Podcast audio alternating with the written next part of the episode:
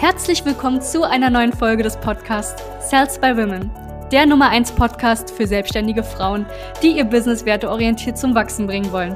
Mein Name ist Charlene Hanschig. Und mein Name ist Sebastian Riclo. Gemeinsam werden wir diesen Podcast moderieren und dir wertvolle Tipps und Strategien an die Hand geben. Schön, dass du hier bist. Fünf Glaubenssätze, die selbstständige Frauen limitieren. Herzlich willkommen zu diesem neuen YouTube-Video. Mein Name ist Sebastian Briclot von der South by Women GmbH. Und es geht heute tatsächlich eben genau um dieses Thema, ja, die Glaubenssätze, die berühmt-berüchtigten Glaubenssätze, die einem wirklich so dermaßen davon abhalten können, Erfolge zu erzielen. Das ist der reine Wahnsinn. Wir haben jetzt in der Zusammenarbeit mit knapp 54, 500 selbstständigen Frauen das immer wieder gesehen, dass du jemandem die beste Strategie auf dem Planeten mitgeben kannst. Wenn sie selbst im Kopf limitierende Glaubenssätze hat, an die sie wahrhaftig wirklich festhält und glaubt, wird es nichts bringen. Deswegen gebe ich dir jetzt einfach nur fünf mit von Dutzenden, die wir unter anderem mit unseren Frauen auch behandeln, wenn wir mit ihnen zusammenarbeiten. Der erste Glaubenssatz ist tatsächlich, ich brauche ein fixfertiges Produkt. Ich brauche einen fertigen Kurs, am besten einen fertigen Mitgliederbereich mit fertigen Dokumenten, ausgearbeiteten Themen, bevor ich überhaupt anfangen kann, Marketing zu machen für mein Produkt, beziehungsweise bevor ich überhaupt anfangen kann, es zu verkaufen. Und das ist eine Sache, die du nicht so angehen solltest. Das ist per se falsch. Ich erkläre dir kurz warum. Du brauchst ein sogenanntes Minimum Viable Product. Was heißt das? Mindest überlebensfähiges Produkt. Wenn du also dich entschließt, dich selbstständig zu machen als Coach, Berater, Trainerin, dann hast du mit einer großen Wahrscheinlichkeit, ich hoffe es, schon mal Wissen. Du hast Wissen und bist jetzt auf den Punkt gekommen, dass du sagst, ich will dieses Wissen natürlich monetarisieren. Ich will es an den Mann, an die Frau bringen. Oder? Sonst würdest du dich ja wahrscheinlich nicht selbstständig machen wollen. Du machst dich ja nicht selbstständig, weil du nichts weißt. Du hast vielleicht Lizenzen abgeschlossen. Das heißt, das Wissen ist in der Birne. Okay? Jetzt brauchst du nicht extra nochmal einen extra Kurs erstellen, Dokumente erstellen, Videos produzieren, von denen du, und jetzt kommt der wichtigste Punkt, glaubst, dass sie für deine Zielgruppe beziehungsweise für deine Kunden interessant sind, sondern was viel sinnvoller ist, ist, dass du als erstes mit den Kunden eins zu eins arbeitest. Du verkaufst sowieso nie, und das ist auch ganz wichtig zum Thema Sales, einen Inhalt. Du verkaufst nie die Inhalte, die Dokumente, die Videos deiner Betreuung, sondern du verkaufst das Ergebnis deiner Betreuung. Das heißt, du kannst, wenn jemand zu dir kommt, sagen, hey, okay, ich betreue dich. Ich helfe dir zum Beispiel abzunehmen.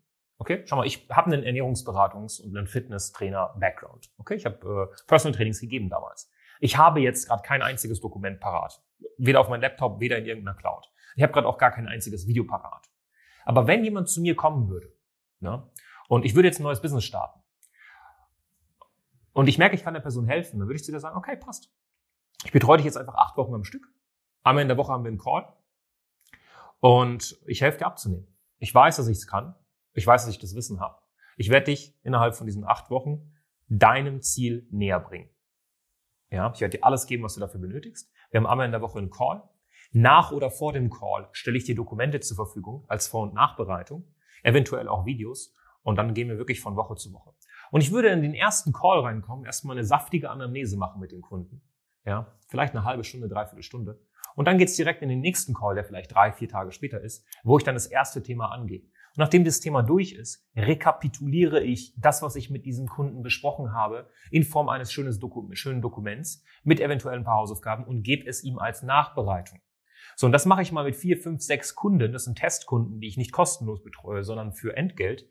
Und das wird dann dazu führen, dass ich dann mal so eine kleine Dokumenten Mediathek in Anführungszeichen aufbaue, beziehungsweise Bibliothek, eventuell auch nochmal Videos erstellt, die der Kunde als Vor- und Nachbereitung zur Verfügung hat, wie man zum Beispiel eine App nutzt, wo man seine Kalorien trackt und so eine Sachen. Und dann baue ich das auf und nachdem ich das mit fünf bis zehn Kunden gemacht habe, dann habe ich sowieso schon die wichtigsten Dokumente und die wichtigsten Videos erstellt und kann dann einen Mitgliederbereich erstellen. Aber ich erstelle nicht die Dokumente, ich erstelle nicht die Videos in der Hoffnung, dass sie eventuell interessant sind für diese Kunden, die ich dann gewinne. Erstelle dann den Mitgliederbereich, verliere zwei, drei Monate meiner kostbaren Zeit und fange dann erst an, mein Produkt zu verkaufen und zu vermarkten. Andersrum geht es. Zweiter Glaubenssatz, ich will mit meinem Marketing nicht aufdringlich sein. Also, Ursprung von diesem Problem ist meistens tatsächlich, dass man sich selbst nicht 100% sicher ist, dass man die beste Anlaufstelle ist für dieses Problem im Markt. Das heißt, guck da selber nochmal für dich, okay, bin ich wirklich fest davon überzeugt, dass ich richtig, richtig gut helfen kann? Ne? Wenn ich mich hier umsehe bei uns im Office, wir haben Kundenstimmen überall an der Wand. Ich muss einfach nur zu irgendeiner Kundenstimme gehen, mir die durchlesen und dann weiß ich, okay, wir sind wirklich die, die geilsten am Markt. Wir machen einen richtig, richtig guten Job. Und ich muss einfach nur ein paar Telefonate führen mit anderen Leuten und weiß, okay, die haben schon woanders investiert und die Betreuung war absolut pauschal, es war absolut keine geile Betreuung und bei uns sind sie besser dran. Deswegen mache ich mir überhaupt keine Sorgen, am Ende von jedem YouTube-Video zu sagen, hey, sicher dir ein Strategiegespräch. Und das sage ich jetzt gerade auch nochmal in diesem Video. Wenn du jetzt schon Dutzende Videos von uns geguckt hast, aber du bist noch nicht Klientin bei uns, mach es endlich. Es lohnt sich. Okay?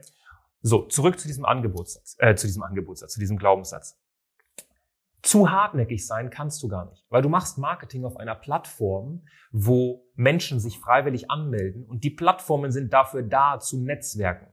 Das heißt, wenn jemand auf einer Plattform findet, dass du zu viel Werbung machst, dann sollte diese Person dir nicht mehr folgen oder dich eventuell blockieren. Aber es gibt sowas wie zu viel Werbung grundsätzlich nicht. Ja? Ist ganz wichtig, dass du das verstehst. Wenn du das Gefühl hast, aufdringlich zu sein, dann stell dir immer folgende Frage. Und das ist nämlich der Unterschied zwischen hartnäckig sein und aufdringlich sein. Hartnäckig bist du, indem du einfach weitermachst. Aufdringlich bist du, sobald du weitermachst, obwohl jemand gesagt hat, ich will nicht mehr von dir hören. So, auf Social Media ist es ganz einfach, da kannst du das eigentlich nicht wirklich steuern, da muss die Person dich blockieren. Aber nehmen wir mal an, du telefonierst mit einem Menschen und die Person sagt zu dir, ich habe kein Interesse. Ja, dann kannst du vielleicht mal nachfragen, hey, woran liegt das, damit ich mich verbessere? Ne? Aber wenn die Person sagt, ich möchte nicht mehr mit dir telefonieren, ich möchte nicht mehr mit dir sprechen, dann wirst du aufdringlich. Dann hörst du bitte natürlich auf, das ist klar. Aber solange das niemand sagt, hör auf, für andere Menschen zu denken. Hör auf zu denken, dein Marketing sei zu aufdringlich. Vor allem, wenn du kein Feedback von außen bekommst von Menschen, die sagen, du, das ist mir viel zu aufdringlich, du bist überall. Na, dann könnte man eventuell nachdenken, aber selbst dann in den meisten Fällen, wie gesagt, dann haben die Leute eben dich zu blockieren oder dir zu entfolgen. Das ist ja auch gar kein Problem. Nächster Glaubenssatz, ich will zeitlich frei sein und deswegen will ich keine Mitarbeiter. Ich muss da immer schmunzeln, weil der einzige Weg tatsächlich eine gewisse zeitliche Freiheit auch aufzubauen, ist es, ein Team aufzubauen. Einfach Mitarbeiter zu haben. Du kannst so viel Biohacking betreiben, wie du möchtest. Du wirst niemals so produktiv sein, wie wenn du ein Team aus Mitarbeitern hast. Wenn du ein Team aus Mitarbeitern hast, wo jemand im Sales ist, wo jemand im Marketing ist, wo jemand im Backoffice ist, wo jemand im Fulfillment ist, also in der Leistungserbringung, dann hast du deine zeitliche Freiheit. Aber solange du die einzige Variable in deinem Business bist zwischen Erfolg und Misserfolg, hast du quasi keine zeitliche Freiheit. Deswegen denke nicht, du bist flexibler ohne Mitarbeiter als mit Mitarbeiter. Das stimmt nicht. Das ist irgendein Glaubenssatz, den du von außen aufgeschnappt hast bei irgendjemanden, der Mitarbeiter eingestellt hat, die falschen Mitarbeiter eingestellt hat und dann die ganze Zeit gejammert hat, oh, Mitarbeiter sind so schlimm, Mitarbeiter sind so blöd, Mitarbeiter werden krank, Mitarbeiter performen nicht richtig. Dann hast du die falschen Mitarbeiter. Natürlich werden Mitarbeiter mal krank, aber die eine Woche oder vielleicht die zwei Wochen im Jahr, das ist doch nichts Schlimmes. Du wirst doch sicherlich auch manchmal krank oder hast was. Und wenn nicht, umso besser. Ich bin auch fast nie krank. Vierter Glaubenssatz, ich will, dass Kunden sich bei mir melden. Das ist so, so ein, da schleicht sich schon ein bisschen Faulheit rein in diesen Glaubenssatz. Und vor allem auch eine komplett verzogene Erwartungshaltung. Schau mal, wir leben nicht mehr irgendwie ähm, 1945, gerade in Köln, Köln komplett bombardiert und es gibt einen einzelnen, Bäcker in der ganzen Stadt, der noch funktioniert und der halbwegs Brötchen backen kann, weil er noch, äh, sag ich mal, eine Bäckerei hat, die funktioniert. Und ganz Köln, das waren damals 500.000 Einwohner, glaube ich, wenn ich mich recht erinnere, ähm, geht dann wirklich zu dem Bäcker. So, natürlich kommen dann die Kunden auf dich zu. Aber guck dir doch mal Instagram an, guck dir doch mal TikTok an, guck dir doch mal Facebook an, guck dir YouTube an. Ich bezweifle sehr stark, dass du jetzt ein Angebot hast, welches so dermaßen nachgefragt will, weil es nirgendwo anders existiert und jeder weiß davon. Und dieses, und jeder weiß davon ist ganz wichtig, weil du musst Marketing machen. Und zwar ganz schön viel Marketing machen, dass Menschen dann proaktiv auf dich zukommen.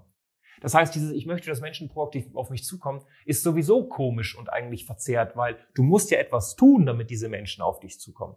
Du musst was machen. Entweder steckst du Geld in Marketing rein oder du steckst Zeit in Marketing rein. Aber eins von beiden musst du tun.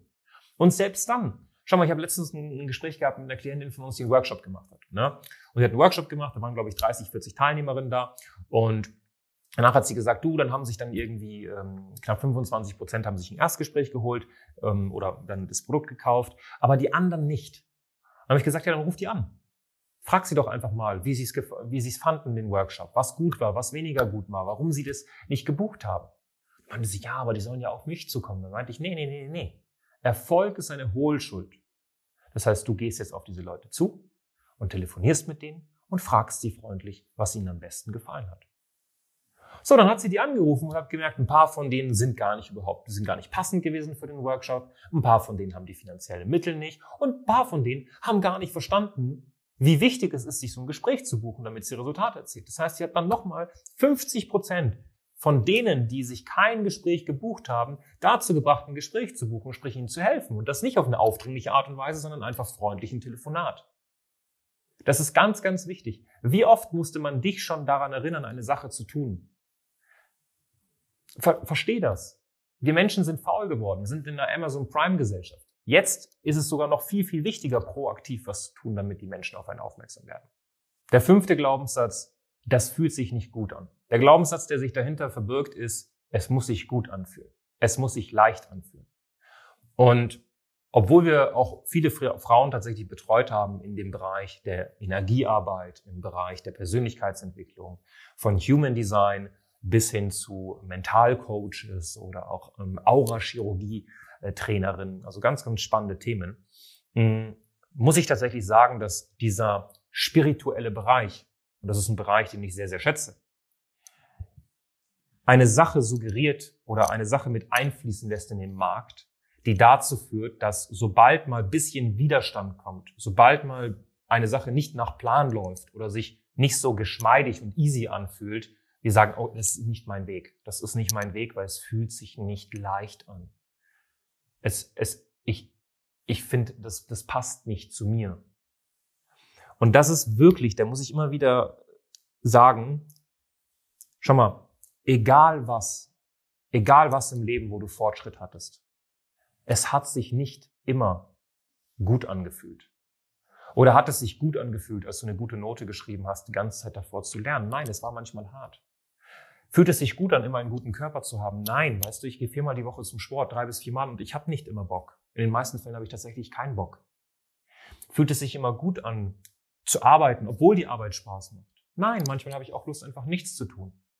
Dennoch ist es wichtig, dass du, sobald ein Widerstand ähm, kommt, nicht direkt sagst, das, das fühlt sich nicht richtig an. Wenn es sich nicht richtig anfühlt, kann ich dir mal mitgeben. Nehmen wir mal an, das ist deine Komfortzone. Hier drin fühlt sich alles gut an. Um zu wachsen, musst du die Komfortzone ausdehnen. Das heißt, wenn sich eine Sache nicht gut anfühlt, ist es eigentlich ein Zeichen dafür, dass du wächst. Und deswegen, das sage ich wirklich und das unterstreiche ich, weil es so viel propagiert wird mittlerweile. Ja, es muss sich ja gut anfühlen, es muss sich ja gut anfühlen, es muss sich leicht anfühlen. Nein. Nein. Das erste Mal Mitarbeiter einstellen fühlt sich nicht gut an. Das erste Mal Mitarbeiter kündigen fühlt sich nicht gut an. Das erste Mal ein Verkaufsgespräch zu führen fühlt sich nicht gut an. Die meisten Sachen fühlen sich das erste Mal nicht gut an. Aber im Nachhinein denkt man sich, Gott sei Dank habe ich es getan.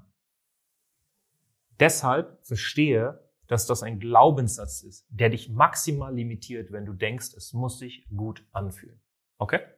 Das sind nur fünf von Dutzenden Glaubenssätzen, die wir mit den Frauen erstmal auch anschauen, analysieren bei ihr, um dann die besten Strategien auch draufzustülpen. Weil, wie gesagt, du kannst die beste Strategie haben. Wenn du Glaubenssätze hast, die dich massiv limitieren, wird's nichts.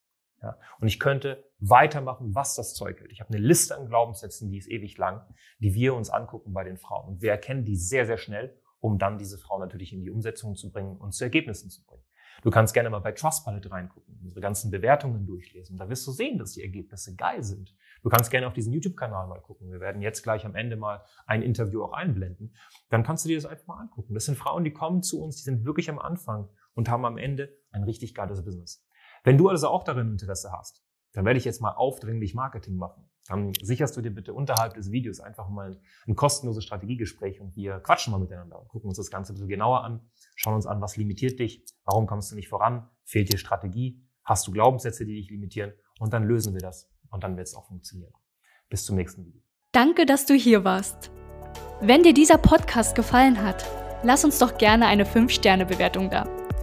Wenn du dir nun die Frage stellst, wie eine Zusammenarbeit mit uns aussehen könnte, gehe jetzt auf termin.cells-by-women.de slash podcast und sicher dir ein kostenloses Strategiegespräch. Wir werden in diesem Gespräch ausarbeiten, wie du dich zu positionieren hast, wie du deine Wunschkunden erreichst und stets selbstbewusst und autoritär handelst. Wir haben schon etlichen Frauen dabei geholfen, ihr Business werteorientiert zu skalieren. Sicher dir jetzt einen Termin. Wir freuen uns auf dich.